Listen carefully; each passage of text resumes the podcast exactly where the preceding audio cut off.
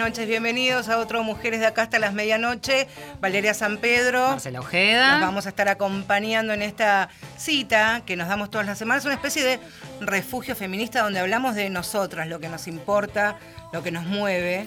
Exactamente, y muchas veces también fenómenos que tienen que ver con eh, describir lo que nos pasa en lo cotidiano, puertas adentro de casa. Y cuando eso que pasa puertas adentro de casa y esas luchas que libramos muchas veces en soledad en las mujeres, se unifica con otras luchas y de repente nos damos cuenta que a otra, que a la de al lado, que a la de enfrente, les pasa lo mismo, aún viniendo de realidades muy distintas. Son fenómenos que se disparan precisamente y muchas veces a través de una consigna, de un intercambio, de escuchar lo que le pasa o lo que piensa la otra en esta oportunidad y allí empieza una maratón de anécdotas, cataratas de vivencias y ahí hay una, una comunión, ¿no? Lo que también de alguna u otra manera se llama sororidad, ver en la otra lo que uno directa o indirectamente fue viviendo o le toca transitar. De eso se trata este programa de hoy. Algo de eso explotó en las redes hace una semana, un poquito más, eh, con un hashtag, yo crío sola. De repente, eh, así como ocurre en las redes sociales, en Twitter y demás,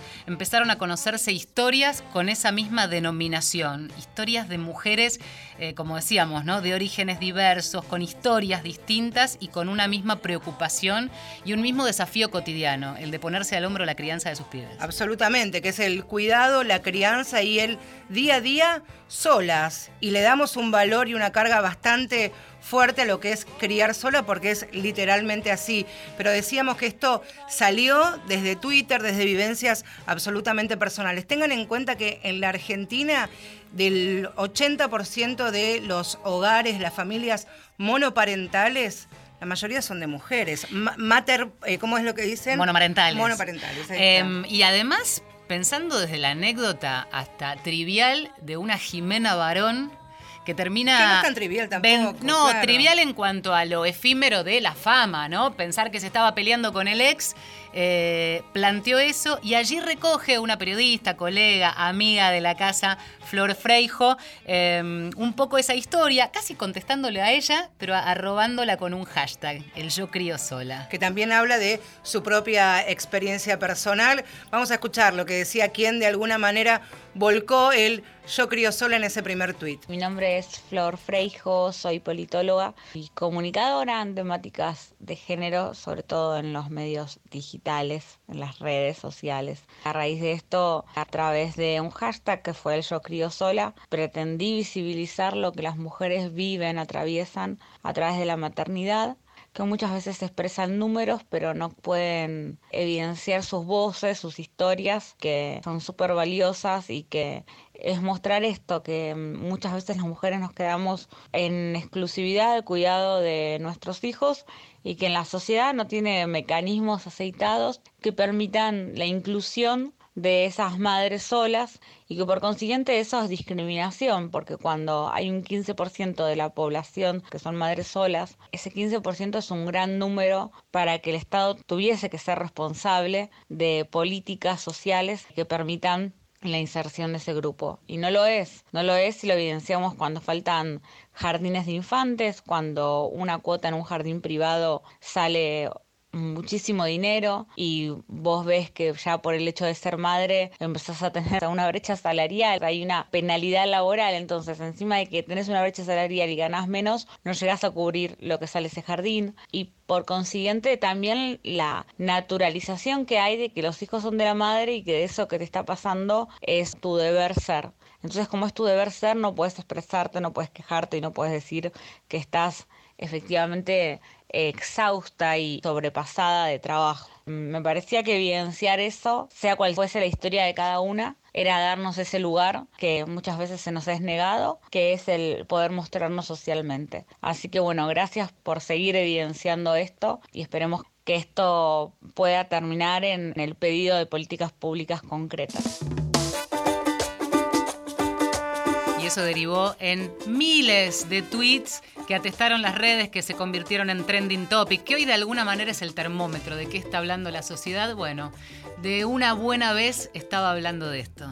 Como Carolina, que escribió bajo el eh, hashtag Yo crío sola, me separé del papá de mi nene cuando él tenía apenas 6 años cuántas cosas nos hizo. Digo nos hizo porque aparte de maltrato hacia mí, le rompió el corazón a mi bebé, mintiendo y jugando con la ilusión de una criatura. Él se perdió todo ese amor, yo ya gané hoy mi hijo tiene 15 años. Sol Ruiz, que dice, soy mamá soltera, mi hijo tiene mi apellido y figuro yo sola en su partida de nacimiento. ¿Es lo ideal? No, pero es lo que nos tocó y somos felices con nuestra familia de dos. No hay un papá, pero hay abuelos, tíos, primos que dan amor. Y también bajo el eh, hashtag yo crío sola, escribieron hijos y quiero recuperar uno de los mensajes de los hijos que decía, ella sola, laburadora incansable, no solo se encargó de nuestra crianza, sino que por las noches, después de acostarnos, abría los libros y estudiaba para darnos una mejor calidad de vida. Hoy vamos todos a la universidad y es gracias a mi mamá también escribió un hijo. ¿eh? Nos encanta además recoger estas historias a propósito de lo coyuntural, por ejemplo, de un hashtag que explotó en las redes eh, y no solamente el Día de la Madre. Eh, así que es hora de dar la bienvenida a las madres que hoy nos acompañan. Pero claro que sí, protagonistas absolutas. Comienzo eh, por mi derecha, Luciana Bru, mamá de Simón. Muchas gracias por estar acá. No, gracias a ustedes por invitarme. También Elena Harut, ¿está bien dicho? Sí, Arut. Arut. Hola, gracias por venir. Gracias a ustedes. Es mamá de María Inés, de Gabriel, de Zoe y de Mateo. Así es. Y tenemos también a Mariana Faccio, Faccio, Faccio. Bueno, madre de mellizos, en este caso por inseminación, ¿verdad, Manuel y Lorenzo? Sí, tal cual. Gracias también por invitarme.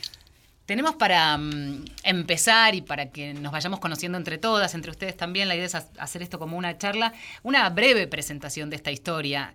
¿Cómo llegan a ser madres? ¿Desde qué lugar? Eh, por ejemplo, Elena, con cuatro chicos de distintos padres. Sí, de tres padres distintos. Eh, mi primera hija nació cuando cumplía 18.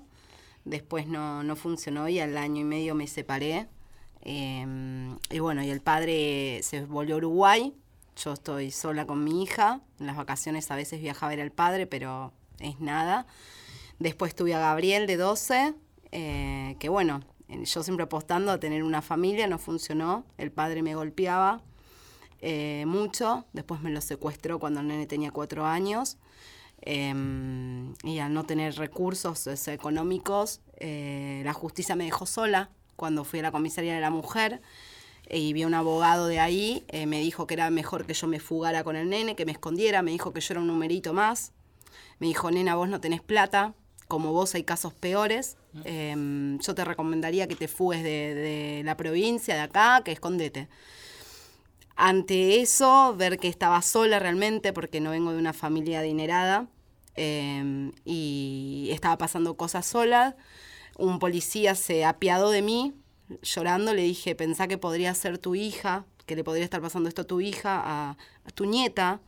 Le digo, sacale al nene, por favor, no se querían meter hasta que se metieron donde estaba. Me dijo, está bien, quédate tranquila, se lo sacaron. De ahí comenzó una lucha que era rezar y pedir que en algún momento él se deje de, seguirme, de encontrarme en la calle, pegarme y sacarme al nene.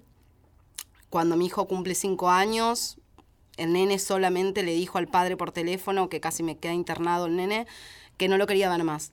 Y creo que desde ahí, nunca más, gracias a Dios, hasta el día de hoy, que mi hijo ya tiene 12, apareció, se borró. Em, por suerte, nunca quise que me, ni pasen un peso con tal de que no nos molestara más. Y después de muchos años eh, quise formar otra vez una familia, apostando siempre a, al darle una figura paterna a mis hijos, a, lo que yo siempre vi en mis abuelos, que estuvieron 50 años juntos, y luchándola otra vez, me fue mal, tuve dos hijos, eh, Zoe de 5 y medio y Mateo de 3, y bueno, me separé por, porque no iba más, porque me terminó engañando con mi hermana. Mm. Eh, casi dos años de relación tenía y yo no sabía cuando me entero, bueno, eso fue lo que quebró, aparte de que igual era un maltrato, era una relación tóxica, un maltrato psicológico, y yo por mis hijos, por decir no voy a repetir lo mismo, por no quedarme sola, por el sentir que yo no podía. Eh, yo siempre igual trabajé, hace siete años que trabajo en farmacia. Eh, seguí apostando, seguí apostando, aguantando, aguantando insultos, aguantando hasta que dije, no, mis hijos no pueden vivir en, en un hogar así. eh, no puedo seguir eh, soportando todo esto y más por el ejemplo a ellos, a que qué, qué mensaje les estaba dando a mis hijas, mujeres, al aguantar, por, por aguantar insultos, por, por mantener algo que no, existía, que no era bueno ni sano para nadie, ni para ellos, ni para mí. Y bueno, y me separé y desde ahí que me comenzó otra batalla porque él también me dejó sola con los dos más chicos. Si bien yo me manejo con mis hijos que ya son preadolescentes, eh, con los dos más chicos se me complica. Mi familia la tengo lejos. hoy eh, estás sola con los a cargo de los cuatro. Hoy estoy sola con los cuatro. Eh, manejándome como puedo, contando con mi hija que va a cumplir 15, que es, creo que es la aliada que nunca podría haber pensado. Es la que por ahí me ayuda y la que estoy y le digo, bueno, le dejo dos horas o tres horas a los hermanitos, que sé que está mal porque estoy dejando a cargo menores con una menor, pero no tengo recursos para pagar una niñera. Eh, no gano, no es el sueldo ideal. Em, y nada, haciendo malabares, eh, viviendo el día a día, eh, el no poder tampoco hablar por ahí con muchas personas, porque cuando le, les contás o estás mal, lo primero que te dicen es, ¿y quién te mandó a tener hijos? Yo creo que no, que no es el quien te mandó a tener hijos, sino el que, el que reconoceme el que yo estoy luchando, y estoy tratando de sacarlos adelante y hacer lo posible para que tengan una buena educación y no los estoy abandonando, no los estoy dejando en la calle, no los dejo para hacer otra cosa más que trabajar. Luciana. Bueno, mi historia es eh, digamos, eh, me quedé sola, pero bueno, por una cuestión trágica, horrible, que fue la muerte del papá de mi hijo. Eh, muy joven él, 32 años. Eh, mi hijo tenía un año y ocho meses. Y la verdad que lo poco que convivimos los tres era, bueno, yo estaba como en la cresta de la pareja, de la maternidad. dividíamos los roles a la perfección y él como trabajaba mucho en casa porque era politólogo y periodista y escribía, entonces él se ponía el bebé en la guagua y escribía y yo volvía a trabajar y él salía y, nos organizábamos muy bien, la verdad funcionaba. que funcionaba perfecto. Él tenía, yo ni bien lo conocí, él me advirtió que él tenía una enfermedad genética, un síndrome en realidad genético muy raro, y que bueno, que eh, nada, que, probablemente su vida fuera más corta que la de cualquier persona que no tuviera ese síndrome, pero nuestra pareja fluyó perfectamente sin eso en el medio, ¿no? Bueno, hasta que eh, en el enero del 2016 eh, le agarra un aneurisma en la aorta abdominal y falleció de un día para el otro, estando en Córdoba, visitando a su familia, toda su familia de Córdoba. Eh, Así que un día me levanté y todo eso que estaba tan perfecto ya no estaba más. ¿Con tu nene de cuánto? Un año y ocho meses. Lo primero que se me vino a la cabeza cuando Agustín falleció era, bueno, ¿qué hago con Simón? O sea, lo primero que pensé, ni siquiera uno piensa en una, ¿no? sino en los hijos. Eh, mi problema era cómo le digo, cómo le digo a un bebé que tenía una excelente relación con su papá, que no lo iba a ver más, que no iba a volver. Entonces, bueno, muy acompañada de mi familia, de mis amigas, de mis amigos, de la familia de Agustín de Córdoba, que si bien está lejos, está muy cerca también. Eh, fueron unos días terribles, mi casa llena de gente, digamos, eh, no puedo decir que estuve sola, eh, porque estuve muy acompañada todo el tiempo hasta el día de hoy, pero sí uno se siente solo cuando tiene que tomar decisiones como la educación de, de Simón, decisiones que tienen que ver con su vida que recaen en una, ¿no? La responsabilidad de qué hacer qué, o, pensar qué haría Agustín en este caso, qué le diría, qué haría. Bueno, inmediatamente cuando esto sucedió yo me contacté con una psicóloga porque no tenía herramientas, porque no estaba preparada, porque nadie está preparado para la muerte, mucho menos cuando es una muerte repentina y de alguien tan joven que teníamos todo por delante. Y bueno, y aprendí eh, a partir de, de quedarme sola con Simón, eh, aprendí muchísimas cosas de mí como mujer, como mamá. Eh, aprendo de Simón día a día también. Pero creo que fue fundamental en mi caso el acompañamiento psicológico para yo poder decirle a mi hijo eh, que su papá no iba a volver, porque también era una cosa de que él no sienta que lo habían abandonado. Entonces yo tenía que meter la palabra muerte en un niño muy chiquito, pero que era la única manera de, poder, eh, digamos, de hacer que él crezca con la verdad, con lo que pasó, digamos, todo muy... Al principio a mí me, costaba hablar de la, de la, muerte. Entonces, bueno, papá que se fue a la estrellita y él iba... Y él decía, no, en la luna, en la luna. Y él, él lo había puesto en la luna, entonces mirábamos todas las noches la luna, ahí está papá, ahí está papá. Hasta que un día, eh, bueno, hablando con mi psicóloga, me dijo, no, no, ya es el momento de que vos le digas que se murió, que se enfermó y que se murió. Y tuve que enfrentarme a eso, que fue terrible, fue terrible. Eh, si bien yo estaba muy concentrada en, en, él, ¿no? Porque no quería romperle la cabeza, porque no, la verdad que digo, cualquier cosa que diga puede puede causarle un daño, este, bueno, nada, ay, perdón, porque es muy fuerte. Eh, también entendí que, que la vida, que en la vida también hay dolores y que, y que la muerte forma parte de nuestra vida, ¿no? Desde, porque es un tabú. Después, cuando Simón va creciendo y se relaciona con otras niñas, con otros niños, me doy cuenta que, obviamente, ¿quién le va a hablar de la muerte a un hijo tan chiquito? A Simo le tocó, le tocó y, y está creciendo con eso. Y a medida que adquiere herramientas también, preguntas. Eh, fue terrible cuando la psicóloga a mí me dijo, vos sabés que Simón no va a tener recuerdos de su papá. Y sí, obviamente, porque era un bebé. Y en ese momento a mí se me vino el mundo abajo, porque dije, qué injusticia, porque cómo puede ser que no se acuerde de esta persona tan maravillosa. Bueno, entonces ahí fui creándole yo los recuerdos, digamos, ¿no? Y contándole cosas y mostrándole fotos. Y a medida que crecía, él quería conocer la voz de su papá y le mostraba videos. Eh, y le, le guardé en una, en una valija la ropa que, que, que, él usó cuando estaba con, con, su hijo, para que en la foto reconociera algunos objetos, él los tiene guardados, cuando sean más grandes se los daré, pero digamos, ir construyendo relatos para que él entienda que no es que no tiene papá, no, tiene un claro. papá que se murió. Eh, y es muy difícil eso cuando los otros nenes no le creen. ¿Cómo no va a tener un papá? Si Fíjate los desafíos de los que estamos hablando. Claro. Cada historia trae el suyo. Y pasamos sí. a otra historia. Eh, Mariana, eh, que en este caso refleja otra realidad completamente distinta, el deseo de la maternidad, concretado de qué manera.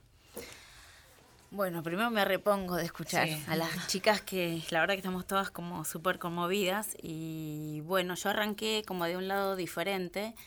Eh, yo pensé, la, la vida me encontró en un lugar a los 41 años sin hijos y empecé a pensar en la maternidad sola.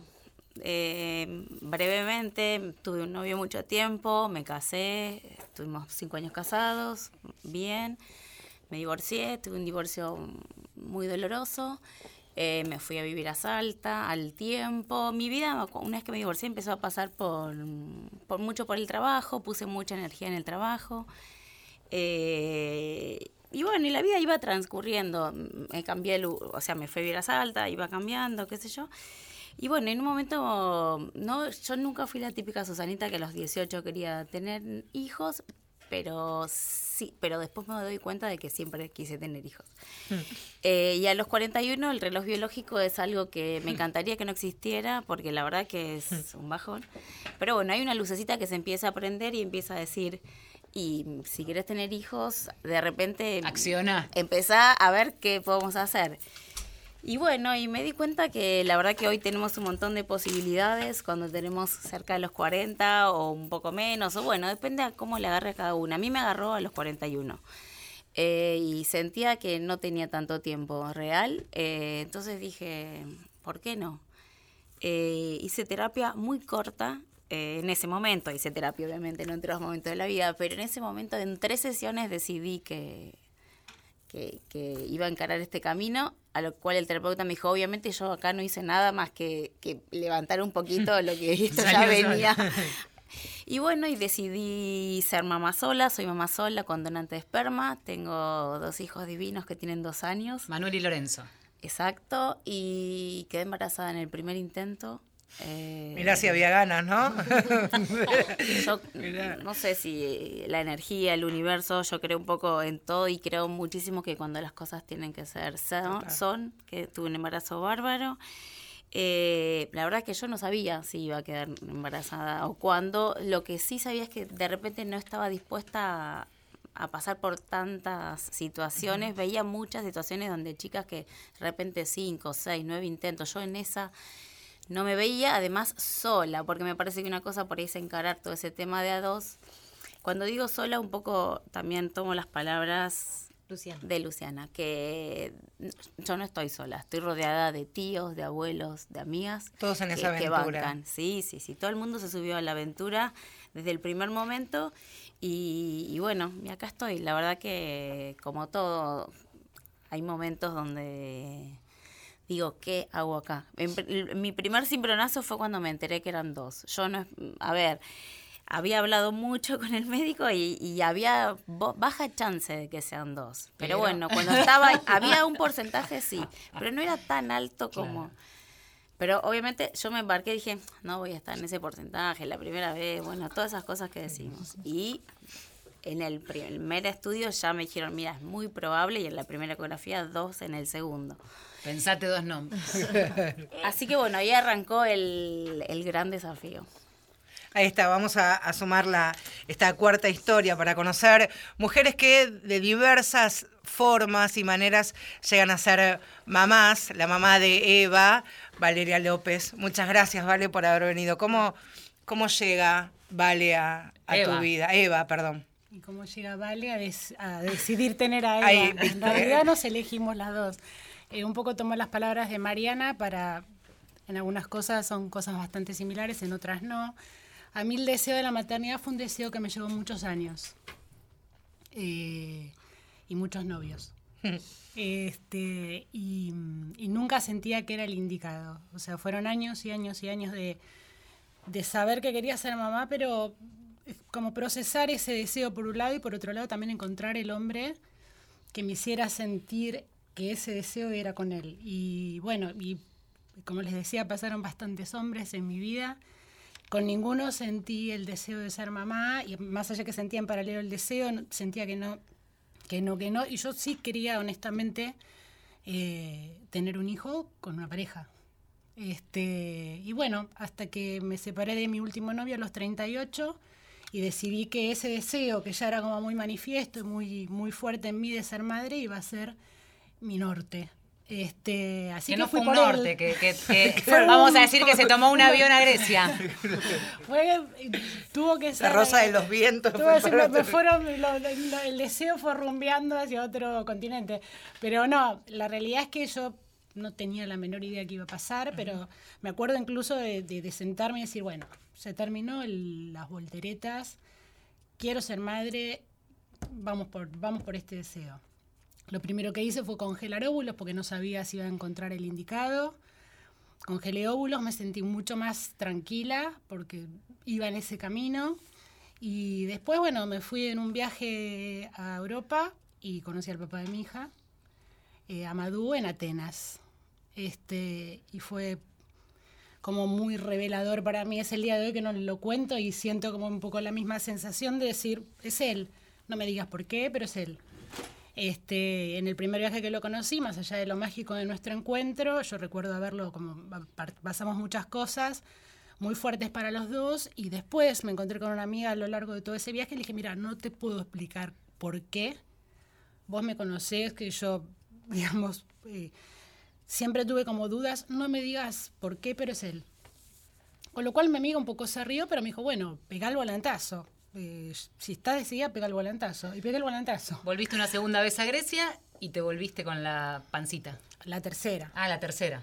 Fui, volví a Atenas al- a los pocos meses, ya con una relación como un poco a distancia, pero bastante intensa. La segunda vez ya era como más, como más profundo el deseo de estar juntos y de tener un hijo y de tener un proyecto juntos. Y me volví a Buenos Aires con toda esa carga de decir, bueno, está bien, pero él está en Atenas y yo estoy en Buenos Aires. Y bueno, y ya para la, la tercera vez, ya fui como, me acuerdo que hablé con mi médico y le dije, mira, eh, venimos hablando de este tema los dos a distancia, yo tengo 40 años, está bien, digamos, yo estoy decidida. Me acuerdo que mi ginecólogo me dijo, mira, como que medio se rió y me dijo, y bueno, fíjate. Fija, vos velo. Fíjate, fíjate, como diciendo, no sé si va a ser tan fácil como se plantea en la, en la fórmula, decir, bueno, deseo esto, ojalá ocurra, es el hombre, era como medio como novelesco en algún sentido. ¿Viaje de cuántos días esa tercera vez? 20 días. Está bien. Sí, 20 días y 40 años. Em, Y bueno, y en la tercera vez... Se eh, gestó. Ese gesto de Evangelina en, en Atenas, en todas situaciones que yo recuerdo con mucho amor y, y que creo que de verdad, un poco siguiendo lo que decía Marian, eh, ella tenía que, que venir a mi vida eh, de la manera que vino, con el padre que elegimos, porque digamos también yo lo elegí. Este, y bueno, eso. Acabamos de conocer las cuatro historias. Vamos a poner música y después vamos a hablar, ya conocidas estas historias, de esto que nos convoca hoy, que es cómo es criar a todos estos chicos que acabamos de presentar. Que son una banda, aparte. Que son una banda, un jardín de cinco, infantes. Siete, ocho, Ocho. tú, nueve, Más- la tía de Ahí dos. está. Pero elegimos, para meter un poquito de música, esta canción, que es hermosa. Deseos para Fermín, María Pian. Como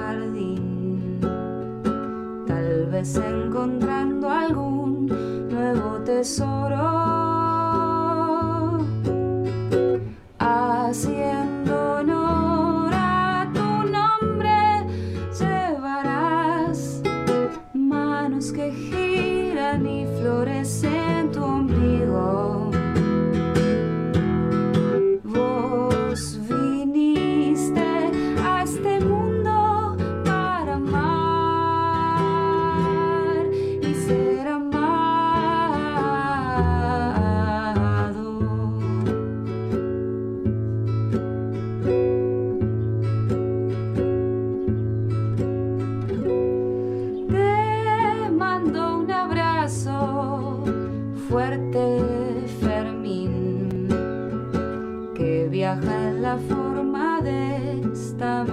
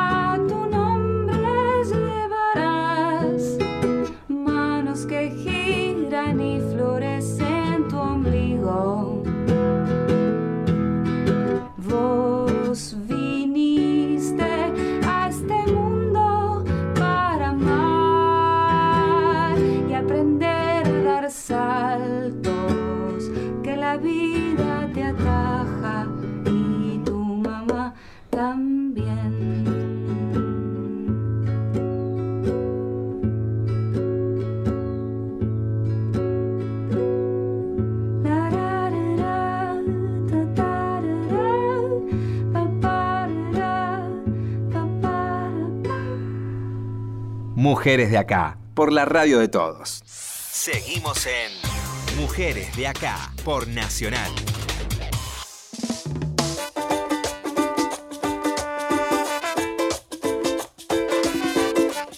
Seguimos en Mujeres de Acá hasta la medianoche hoy para hablar de las madres, aquellas que emprenden, dicen, maravillosa aventura de criar solas a sus hijos. En esta oportunidad, cuatro madres y tenemos una especie de jardín de infantes y, pre- y casi preadolescentes, no, adolescentes también, porque tenemos de todas las edades, casi de bebés hasta los 15 años, porque está Valeria, Luciana, Elena y Mariana, que de diversas formas y por supuesto con historias muy pero muy fuertes que las escuchábamos hace minutos son mamás. Exactamente. Y ahora, em, como disparador, me gustaría preguntarles también a cada una, empezamos por Elena, ¿qué te pasó con el hashtag? ¿Te enteraste de esto del yo crío sola? ¿Empezaron a multiplicarse las historias?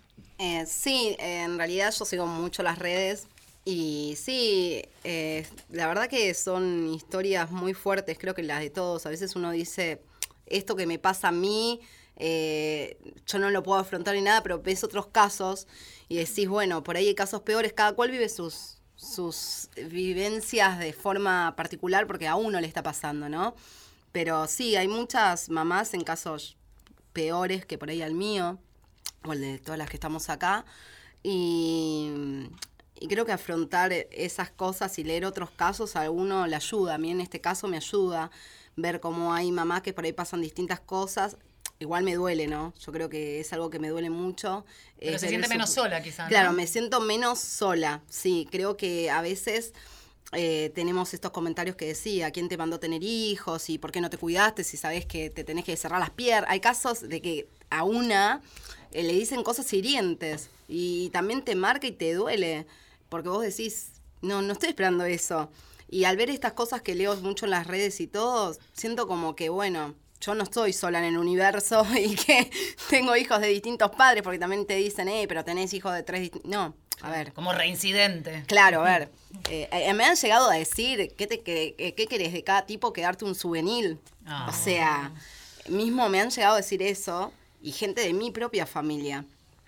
Pero creo de que, de que la mujer siempre fue superior, no por algo del hombre y la mujer, pero creo que podemos siempre con muchas cosas encima. Y, y bueno, siento de que, de que siempre podemos con más y nos proponemos más, pero a veces también necesitamos contención eh, psicológica mismo también, porque tenemos altibajos, obviamente, muchos.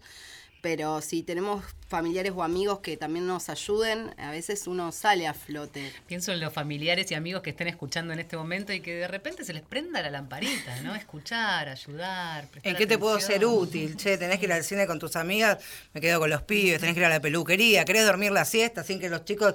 Recién le hablaba con, con Luciana y para... Nada, para no profundizar ni tampoco porque ha sido, nos ha movilizado a todas.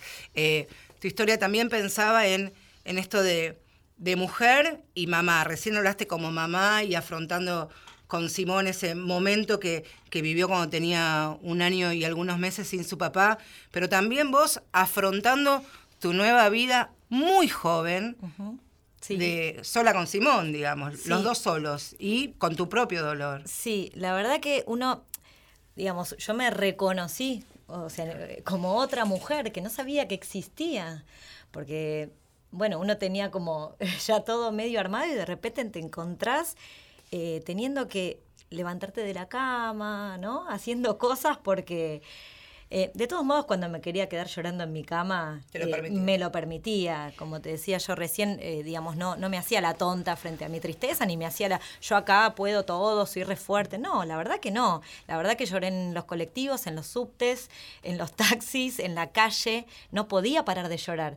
Y al principio era bueno que no me vea Simón y bueno, esto que contaba antes, que con la psicóloga, mm, bueno, que fui adquiriendo herramientas y a darme cuenta de que cómo mi hijo no me iba a ver mal si yo estaba enamorada de su papá y no estaba más. Entonces ese dolor era genuino y que él me viera así, eh, hablaba del amor que habíamos creado Ah. entre los tres, ¿no? Pero qué trabajo también llegar a esa conclusión. sí. Lo decís con una soltura que es admirable, Pero pero, porque lo- requirió trabajo también. Requirió trabajo y vivencias, Sí. ¿no? Porque yo sé que en un momento esto, pero viste como que te sentís que sos eh, un tema de conversación de los demás, eh, de- Claro. de- porque pobre Luciana, sola con el nene. Hay como una cuestión de, de lo que vos decís, de que eh, poner a la mujer, ¿no? El sexo débil, la, la- la mujer es débil, tiene ¿Cómo que va a lavar los ser ahora platos sola? solamente. Y yo creo que las mujeres tenemos una fortaleza que si nos juntamos podemos cam- cambiar el mundo. Lo estamos haciendo. y, y- y yo siempre pienso en las abuelas y en las madres de Plaza de Mayo, que vos decís, viste, estas mujeres mueven, eh, digamos, hicieron del dolor, de ese terrible dolor, su espíritu de lucha, crearon amor, digamos, ese poder de resiliencia que le dicen, porque también uno aprende palabras, Sí. de, de- de hacer del dolor tremendo eh, algo bueno y aprender y, eh, y, y aprender y tratar de enseñarle a mi hijo también eh, eso, ¿no? Que también somos dolor. El amor también es dolor. Mariana, ¿qué es? Hace un ratito decías esto de que en algún momento uno tiene el sueño y de repente te, te encontrás diciendo, oh, ¿qué- ¿en qué me metí? ¿Qué sé yo? Una también, reconocerse en ese momento, agarrarte la cabeza. De esa ambición, de ese sueño de criar sola de manera decidida, por fuera de estas otras historias que conocimos, eh, ¿cuáles son los momentos más difíciles que decías, esta no me la veía venir? Eh, bueno, hay al- primero no me veo venir que eran dos. Eh, una vez pasé 10, eh, cuando apenas me había enterado, pasé 10 días real sin dormir, 10 noches, hasta que el médico me dijo, para, relaja, o sea, necesitas dormir. Y yo también me decía, necesito dormir. Empezaba a pensar cómo iba a ser, cómo iba a ser, cómo iba a ser. Yo vivía a 1600 kilómetros, igual empecé a planificar el regreso a Buenos Aires y demás, pero... Hay una situación que para mí es como así movilizante porque a diferencia de las chicas, claro, yo como que esto lo planifiqué de algún modo solo. A mí me hubiera encantado ¿eh? Estar en pareja con alguien ideal, pero la vida no me llevó a eso y insisto con el reloj biológico, vale, congeló óvulos, yo no había congelado, pero esto de que el tic-tac, tic-tac, decís, bueno, ¿me hago cargo o no me hago cargo de esto? Y yo decidí hacerme cargo y acá estoy. Hay una situación de las no tan lindas que es cuando yo estaba muy preparada para que mis mellizos vayan a neo, porque al tener mellizos probablemente iban a tener menos peso y demás. Tenía una obstetra como muy... prefirió sacarlos un tiempo antes porque, nada, para que afuera estuvieran... Era peor que estuvieran adentro, bueno, etcétera. Estuvieron en Neo 27 días, yo estaba en Neo, eh, iba y venía eh, todos los días, es bastante complejo la Neo, pero estaba como preparada, entonces ahora veo que es una carga enorme. En ese momento, un día llegó la Neo y me dicen, bueno, tenemos una buena noticia, te los podés llevar hoy. Lo cual para cualquier madre eso sería fantástico. Yo la miré a la médica y la médica me vio poner una cara terrible y me dice, ¿qué pasó? Como si me estuviera diciendo, tus be- bebés tienen un problema. Le digo, no tengo con quién llevármelos. Así, real. Eh, cuando yo tomé esta decisión, mi mamá hacía muy poco tiempo que se había divorciado, entonces hicimos un pacto, entre comillas, desde que un par de meses se venía a vivir conmigo. En ese momento mi mamá no estaba porque estaba a 200 kilómetros. Mi hermano, la persona más cercana, trabaja a 80 kilómetros. No podía venir entre... O sea, no había nada... O sea, yo podía empezar a hacer toda una logística, pero lo cierto es que yo no tenía nada preparado en ese momento para llevármelos. Y ese momento para mí fue, bueno... Acá empieza. Acá empieza esta cosa de, de- de tomar la decisión y de estar. Ahí empieza a sentirse el peso. Hasta ahí veníamos bien, el embarazo, qué sé yo, todo lindo. Pero ahí, un- ahí dije, ah, bueno, esto es ser madre sola. Obviamente ese día no me lo llevé. Eso era un viernes, planifiqué todo, me lo llevé el lunes con mi mamá y mi hermano. Eh, pero bueno, ese fue como un primer cimbronazo. También el curso de preparto fue el papi mami, mucho papi mami. Hoy me parece todo, sí, eso sí. yo no estoy en contra, me encanta que los padres sean tan protagonistas, de verdad me, me encanta. A mí me movilizaba, porque bueno, el papi, el papi. Ese fue, fueron ahí como dos momentos del comienzo. Después, qué sé yo, el otro día en la reunión de padres, eh, prim- los, los Mellis empezaron en el jardín, primera reunión, van todos mami y papi, y yo era la única mami. Y yo lo tengo como muy naturalizado el tema, estoy muy orgullosa, no me pesa. Y cuando me tocó a mí dije, bueno, yo soy Mariana, ¿verdad? Y soy mamá sola por donante de esperma. Lo digo porque no van a ver al papi. Claro, Entonces lo aclaro. Como el nombre y el apellido. Vayan. De hecho, Mariana Facio, mamá sola con donante de esperma. y lo, lo- y, y, y sabes que fue como muy gracioso porque como todo el mundo se rió, yo obviamente no lo estaba contando graciosamente, pero como que descomprimió un poco. Claro. Y después se me acercaron dos o tres madres que, bueno, una es Maggie, que es divina, que me dice, "Che, bueno, nada, qué bueno, y me dice, che, te paso un dato.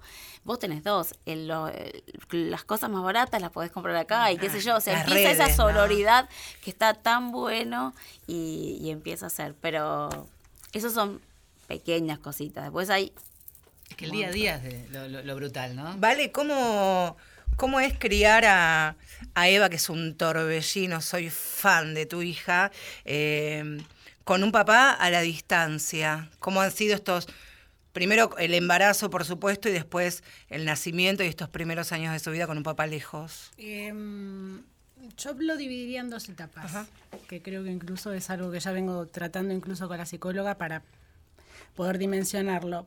Una primera etapa que es justamente hasta los seis de Eva y una etapa que se abre ahora.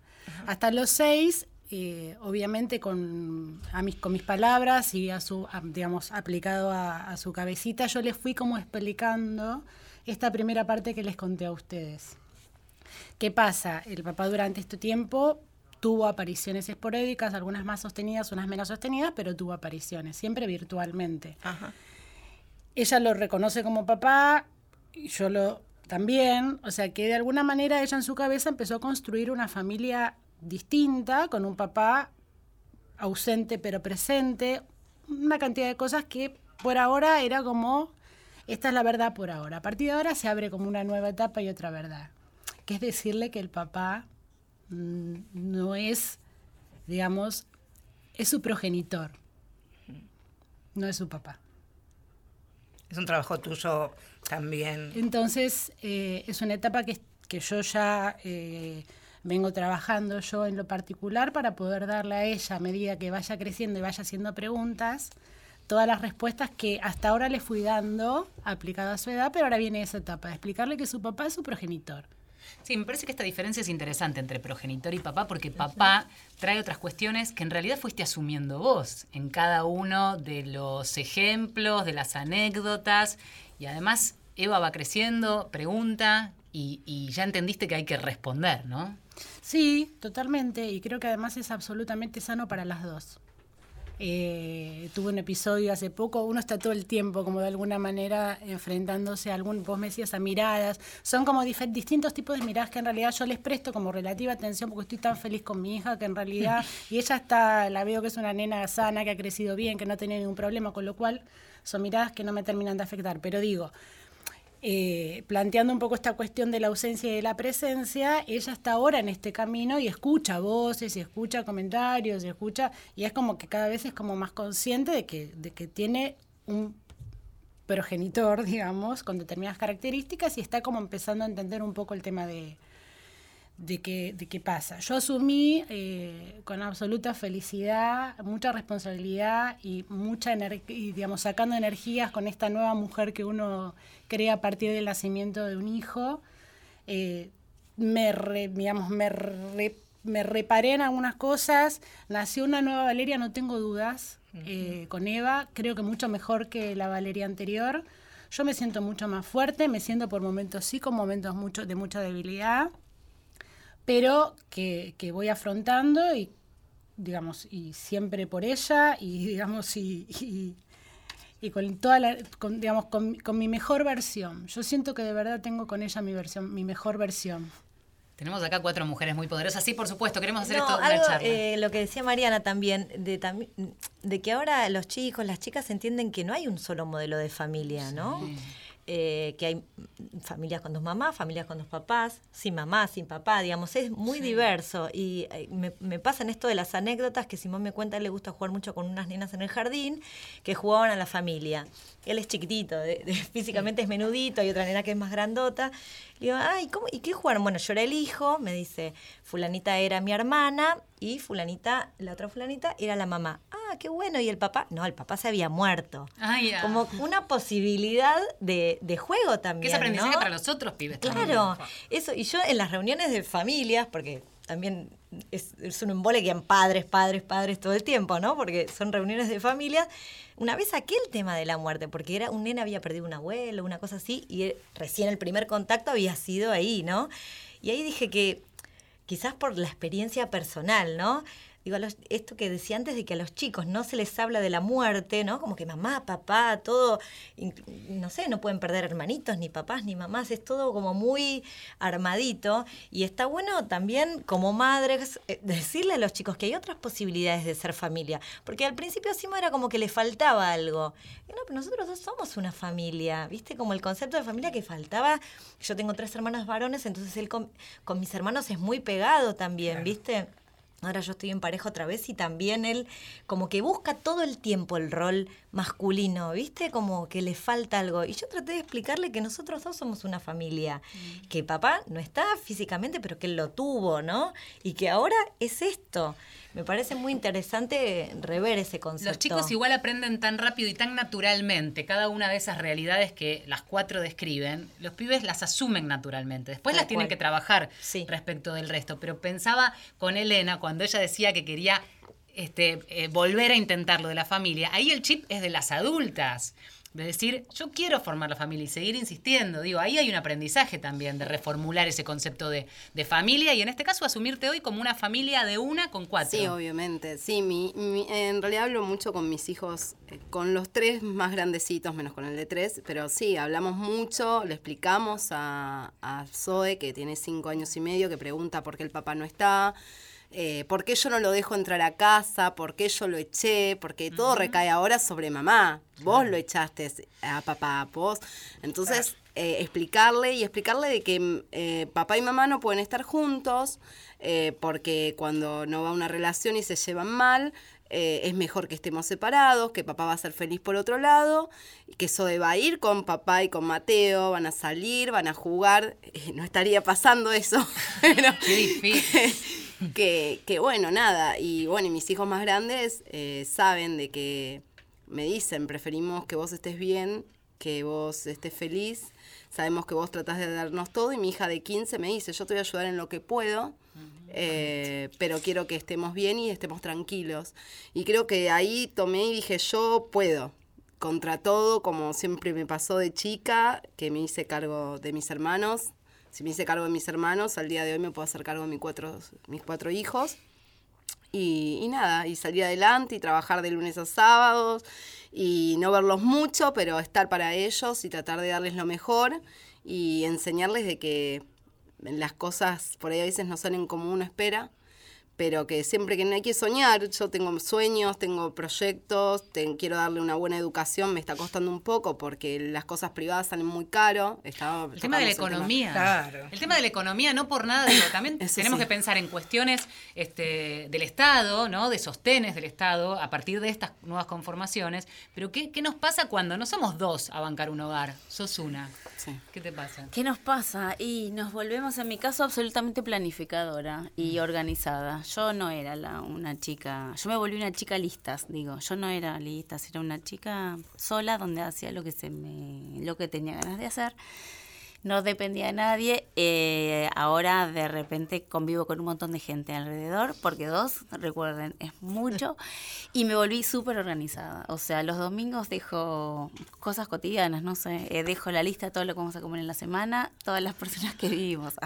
Los chicos, tengo una persona que me ayuda y mi mamá eh, está con nosotros también. Eh, entonces todos los domingos dejo, to- o sea, fui encontrando, no hay una receta, yo fui como buscando qué era lo mejor. Me pasa que también viajo una vez por mes, yo trabajaba allá, entonces negocié con mi jefe de trabajar desde acá, pero tengo que viajar. Ese es otro tema. Eh, el tema del trabajo y demás. Pero digo, cuando viajo también me llevo entre todas las cosas la mochila con la culpa porque eso es como Sí, claro. inherente. Ahí va. Pensaba cada también- vez un poco menos, pero a veces pensás que yo pensé que iba a ser que lo iba a sentir cada vez menos, ahora que están grandes lo siento cada vez más. Decía Elena que, que su hija, que su hija mayor, María Inés, le dijo, yo te voy a ayudar, te voy a dar una mano, vos tenés la posibilidad de tener a tu mamá, alguien que ayude en casa.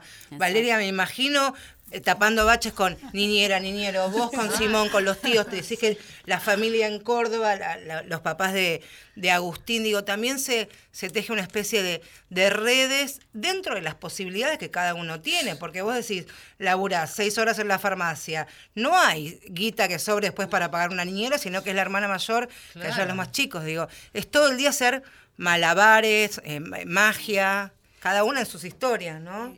Yo tengo como todo, en el- creo que tengo más contactos de niñeras de- que de hombres. que de hombres seguro. Vamos a revertirlo, Seguro, eso, Valeria. eso seguro. Pero tengo más contacto de niñeras y tengo, me hice tantos amigos, de, digamos, ya eran amigos, pero que se hicieron tan cercanos nuestros que es como que forman parte de nuestra familia, vecinos, las mamás del colegio. Entonces, siempre hay uno que te ayuda. Eh, se enfermó la, digamos, la niñera de Eva este, esta semana y fue así. Hola, Karina, la- una mamá del colegio. Hola, eh, Carolina. Y bueno, la primera que me contestaba, Eva iba a ir ahí. Entonces, bueno, eso sí es como un armado por momentos muy organizado, como dice Nos Mariana. quedan, acá me, me avisan, cuatro minutitos. Estamos Hoy podemos final. hacer doble programa. Hoy Hasta tendrí- la una de la tendríamos que hacer hasta la Nos una. queda hablar de los varones. No, ¿sabes qué? A mí me gustaría hacer una ronda final chiquita. Tenemos cuatro minutos, así que una linita cada uno. Volviste a armar pareja, pero también está esta cuestión de, en medio de tanto armado, ¿cuánto tiempo, ni siquiera la pareja, digo, ¿cuánto tiempo queda para una? Lo que vos decías antes, como natural, de ir a depilarme, hacer una rondita de, ¿cómo hacemos? Sí, es, es terrible. Yo tuve la suerte de que el primer año, eh, de- después que falleció Agustín, mi hermano menor se vino a vivir conmigo.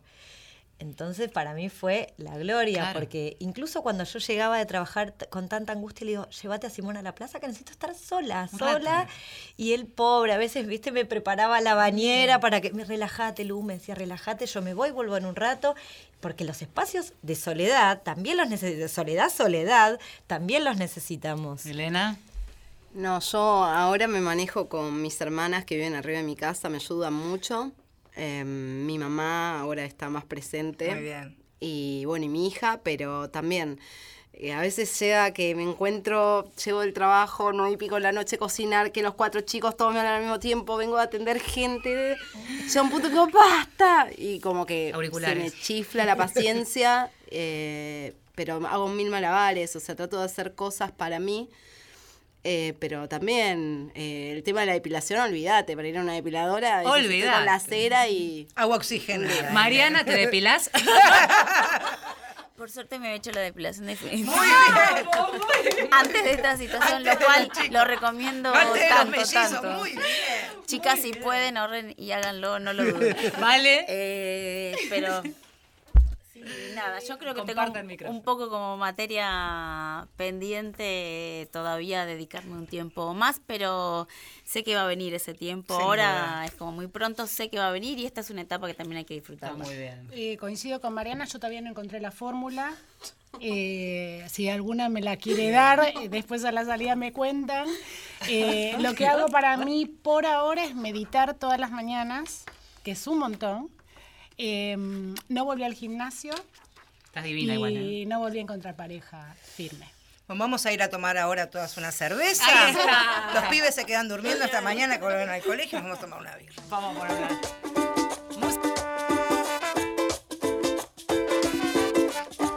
Birra y estamos terminando este programa. ¿Que quiénes hicimos? Hicimos Inés Gordon en la producción periodística, la puesta al aire estuvo Néstor el Pichiborro y en la operación, como siempre, Diego Rodríguez. Las absolutas protagonistas, Valeria López, Luciana Bru, Elena Arut y Mariana Facio y todos sus hijos. Muchas gracias a ustedes por haber venido y por haber compartido sus historias. Nos nombramos Marcela Ojeda. Bueno, Valeria San Pedro, gracias chicas, aplauso para ustedes eh. y sus hijos.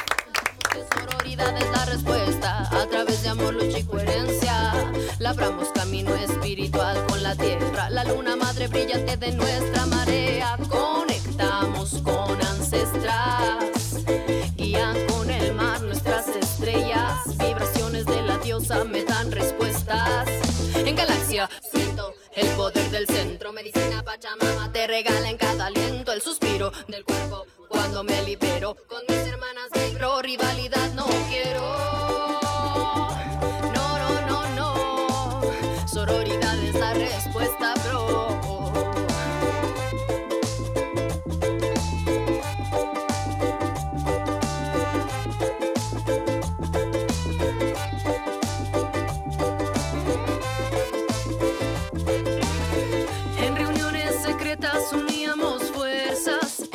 enseñanza, abuela, somos sus nietas, trabajamos por el bien. La magia está en este tren, donde no solo es ella y él, sin género también. Formamos economías alternativas, modo de producción que a lo normado arrima.